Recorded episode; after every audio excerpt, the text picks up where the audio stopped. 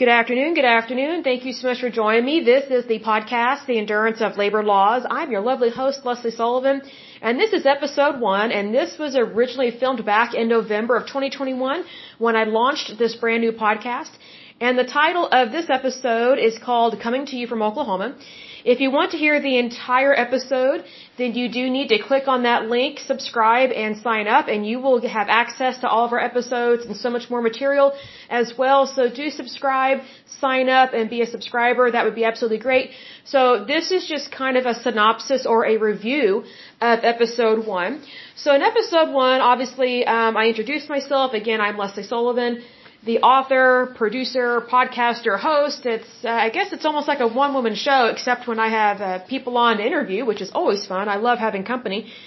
But this is a very interesting podcast, and so this podcast was created because first of all, I wanted to do something different. I looked at all the different podcasts out there, and I did not find a podcast that was like the one that I want to do because initially I thought, well, maybe I should do a podcast and kind of have it be a little similar to what's popular. And I'm like, I thought, you know, that's not going to work for me. I don't care to be popular. And I don't mean that negatively, but you know, I need to do what's in my heart. And what's in my heart is that people don't know about their workers' rights. And they do not understand that your workers' rights as an American, as a citizen of the United States of America, your workers' rights are an extension of the Constitution of the United States of America because your worker, your workers' rights are protected by the Constitution of the United States and your rights are also protected by states' rights, meaning the Constitution of your state. So if you live in the United States and you are a citizen of the United States, if you're not a citizen, this doesn't apply to you at all. You need to think about your country and what your rights are there. But in terms of Americans, when you are an American citizen, you have rights based on the Constitution of the United States, but then you also have rights that are based on your individual state. So for example, the Constitution of Texas, they have it so that they can leave the United States at any time and just kind of be their own entity. That's how Texas has always been. You know that phrase, uh, don't mess with Texas or whatever the, the phrase is with that. Uh, it kind of reminds me of that clip in Pee Wee Herman's Big Adventure. And just for a moment, they, they sing that song deep in the heart of Texas, clap, clap, clap. And it's hilarious. I love that movie. The guy that played Pee Wee Herman is a pervert, but it, it's an awesome movie. Like that, that movie and all his work was done before it was realized just how weird he was. But anyway, I think anyone that talks the way he does with his voice is a little strange. You know, we just all kind of thought that he was just very animated. Well, come to find out he's a pervert and not a good thing. Still an awesome movie. Do check it out. But anyway, so needless to say, this podcast, I started because I did not find any podcast out there that really focused on the things that I have a passion for and that's workers' rights, dignity, respect, um, your job, your employment, your benefits, all those good, wonderful things. And I wanted to focus on this because, and start a podcast on that topic, primarily because whenever people think of workers' rights, they think of labor unions. Labor unions are good some of the time, um, we have a lot of labor unions, which we will go over in each uh, different individual episode. You know, it's very um, geared towards which union are we talking about today, that kind of thing, and it's kind of spread out, which is good because I think when you're going to talk about something, you should give it your full attention. But needless to say, sometimes labor unions are good, sometimes they're not. And one of the reasons why I do not like labor unions is because they try and make it seem like they control the private sector when they do not labor unions do not invent anything. They do not invent labor. They do not invent any products. If typically what they try and do is they try and take over an entire sector, an entire business, an entire industry within the private sector. Well, that's called communism, and that's not right. And what's interesting is that a lot of labor unions do not even realize that the more they try and take away from the private sector, actually the more they are becoming communist uh, well, it's also very narcissistic, but they're becoming communist, fascist, and socialist. But yet, they claim that the private sector and Republicans and capitalists, they claim that we are fascist and communist. They never accuse us of being socialist. I find that to be kind of funny. But they will accuse us of being fascist and or communist, but particularly fascist. And I'm like, you know, you need to look in the mirror when you say that because if anything, you know, Republican capitalist, which is what I am. I know that not very many people refer to themselves as that, but I like to be very specific. Am I Republican? Yes. But I am a Republican capitalist. And what that means is that you are for low taxes, but you are for taxes, but you are for extremely low taxes because you don't ever want to overtax anyone. Because the moment you start overtaxing, pretty much really bad things are going to happen in your economy because the less money people have, the less they spend. And so there's less money being circulated, less currency is being used in your economy. And so the less money you have being used in your economy, the more difficult it is to have an economy, much less for it to be successful. So needless to say, the more you tax people, the more you're becoming communist and fascist yourself. Whereas when you are a Republican capitalist, which is what I am, you believe in liberty, freedom, and democracy. And, and you believe in the private sector. It doesn't mean that government doesn't have its place. And government is typically called the public sector. But I primarily focus on the private sector because that's where most people work. Most people, the majority of the population of the United States does not work for the government. But yet the government and labor unions and trade unions, they try and make it seem like that they control our work. That's not true. The power is with the people, always has been and always will be. And so when I was thinking about what kind of podcast to have, I just thought I need to do what's in my heart. And that's liberty, freedom, just knowledge. And that's why with every, I would say every typed up text that I put into each individual episode, I always put knowledge is power because if you do not have the knowledge of your country, wherever you are from, if, wherever you're from, if you do not know the knowledge of your country, if you're not aware of the rules, laws, and regulations that govern you and your land or your property, you're being very foolish. That is just unbelievable ignorance. So I think that if you really care about yourself and your future and your country, you have a duty. You have a duty to read the Constitution of your country and the Constitution of your state or your county or your city or your town, whatever the case may be.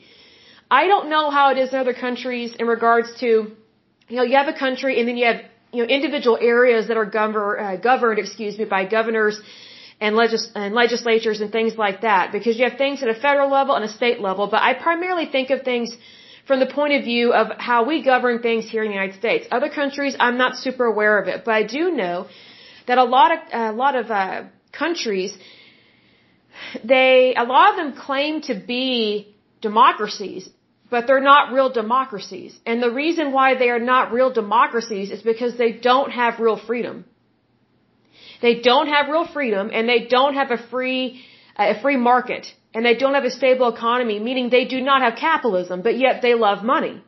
Here's the thing, communists, socialists, those top two, they, they will not admit that they love money. Fascists, they love money, but they're more about power. You know, there is a difference between those two things in regards to communism and socialism, they claim to care about people more than having a democracy or having capitalism. And typically communists and socialists, they tend to demonize democracy and capitalism. But yet they want the money. That is a whole lot of greed. Whereas when you have democracy and you have capitalism, you have true freedom. Meaning you are free to make as much money as you want as long as it's legal and moral and you follow basically the laws of the land and that you know, everything you do, you do with integrity. That is something that I live by. That is my motto. Everything I do, I do with integrity. You know, here's the thing though. If you, if you live in a democratic or capitalistic society, such as the United States, but you do not do everything with integrity, eventually your country is going to be chipped away at. Because in order for democracy and capitalism to work, you have to choose to do what's right on a daily basis. It's not something that just happens or that just falls out of the sky. See, what always, I guess I shouldn't say irritates me, it bugs me. Like, I, I I'll word it this way. You know, back in the day, used to really piss me off, excuse my language, used to really piss me off when foreigners would, would criticize the United States. Now, I'm like, who are you criticizing? It's like, really, like you criticize our country. You criticize America, but yet you want to come here you want to make a whole lot of money, but yet you don't really care to give back to our society because you don't really care about America. You just care about the money. Whereas Americans, people that are actual citizens of the United States and are legal citizens of the United States, we want to make money, yes, but we love our country even more. My point with that is communists and socialists, They have a love of money. And that is the root of all evil. But what communists and socialists will typically do, they will try and point the finger at democracies and capitalism saying, oh, you have a love of money. It's like, no, we have a right to make as much money as we want. But government does not have the right to overtax us. Do I agree with taxes? Yes. How else do you plan on paying for, you know, basically the, the repair of roads? How, how do you pay for your, your government agencies to be open? I mean, how do you pay for your military? It doesn't just drop out of the sky, at least not yet. But here's the thing. You have to collect taxes and you have to do so diligently. Not aggressively, but diligently. So needless to say, should there be taxes? Yes. Excessive? No. I think we could cut a whole lot of taxes. My personal opinion is nothing over 10%. I think asking for more than what you tithe to the God of Abraham is just sick. I think if you are making yourself God over your people, over your country, over your city, your state, I, I think that is arrogance, or as I call it, arrogante.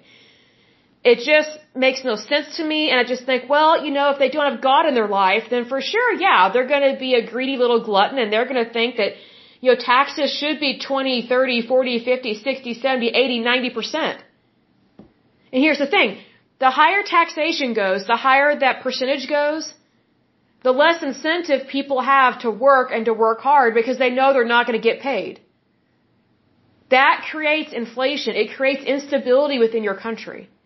So needless to say, when I thought about what kind of podcast I want, this is what I wanted. This is what I wanted to talk about because a lot of this stuff does not get talked about.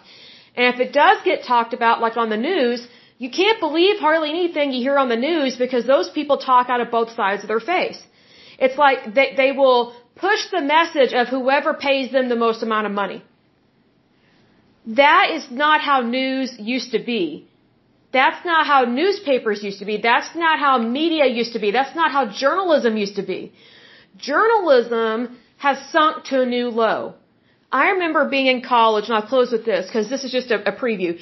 I remember being in college and I remember taking a journalism class, and there used to be, I guess you could call it a integrity model, if I had to compare it to something or to give it a name.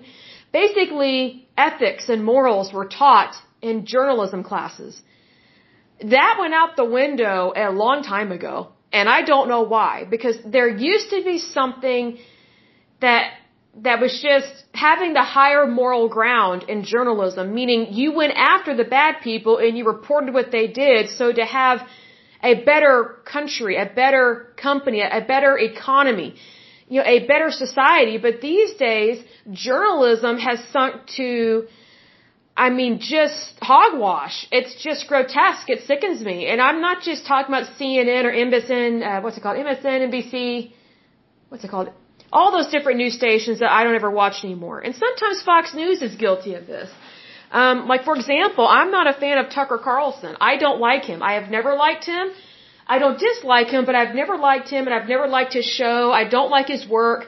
Um, he's worked for liberal stations before, and then all of a sudden he becomes conservative whenever he works for Fox News.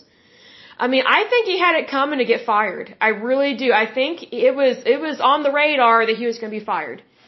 Because sometimes he just had these fear, these fear mongering and these war mongering uh, stories, and it, it was just horrible. It just all I know is that whenever my relatives would watch his show, they would be on on pins and needles, and then after the show is over, it's like you had to be very quiet in the house because everybody's walking on eggshells because they get all hyped up from Tucker Car- Carlson, excuse me, and others that behave like him on television. And it's just, I don't agree with that. I don't agree with that at all. And I'm not saying that CNN or NBC or these others aren't, aren't just as bad, but, you know, Tucker Carlson reminds me of Glenn Beck. Glenn Beck, he basically would get paid by the highest bidder. He was on a very liberal station before he went to Fox News. And then he, now he has his own, I think it's called The Blaze, if I'm not mistaken. Um, now he has his own thing, and his brain is fried. Um, he was an alcoholic and a drug user, and sometimes he says and does things that just make no sense. But here's the thing: when your brain is fried, That's why. That's why some people don't sound normal. It's because their brain isn't functioning the way that it's supposed to. So I pray that he is healed because that must be very difficult to live a life that things aren't making sense that come out of your mouth and specifically because of the drug and alcohol usage. I think it's very sad. See, because there's a thing. When Glenn Beck was working for Fox News, I actually really liked his show. You gotta remember that Glenn Beck had his own show and it was, there were times he could be so funny and he would hit the nail on the head. And so you gotta remember that when Glenn Beck was on Fox News, um, uh, President Obama was president, and we were learning more and more about what was going on uh, with these czars and how hateful and evil and how anti-American these czars were, and that their their salaries it was hidden what they were making. And so the American people were not being told the truth about who's being hired for these secret jobs or whatever. And we were not being told the truth about how much money they're being paid. And most of the czars, that Obama put into power, so to speak, um, a lot of them were anti-America. They were anti-white. They were anti-Christian. They were anti basically everything that America stands for. And so some of these czars were fired. And, you know, I think we need to mention here that, you know, the roles of the czars or whatever was not invented or thought up by President Obama. It was actually put into place by President Bush, the second, the second one, the son. And so I think that's very telling about the Bush family that sometimes they get things really wrong, but they have this entitlement and they have this way of thinking about themselves that's just not normal. Like what, here's the thing. I don't think President Bush, the first one or the second one, were true Republicans. I really don't. Excuse me, because the first George Bush, he said that he would not raise taxes. And he did. And because he lied, you know, his career was pretty much over after that. He caved in to the Democrats. What's interesting is that Democrats never cave in to Republicans, but Republicans stupidly cave in to Democrats, and they should never do that. Number two, uh, President Bush, you know, the second one, the son, oh man, he did so many things I couldn't stand. I voted for him because I wanted a Republican because I did not want a Democrat, but he, I, I didn't know just how screwed up he is and his family is. I just, just the arrogance, just the arrogance of that. And again, even if I had known that, I still would have voted for him because I did not want a Democrat because Democrats are way worse in terms of their elitism in their mind. So just be aware of that. But um, President Bush, the second one, he was the one that created all these czars, and it was a knee-jerk reaction in regards to 9/11. And then that's also when the TSA was created. You know, those people that make your life a living hell whenever you're traveling. Yeah, those people. George W. Bush, or the, I can't remember which one it was. George Bush, the second one, he created all that mess. And he also created No Child Left Behind program, which I hated that. It, it was so dumb.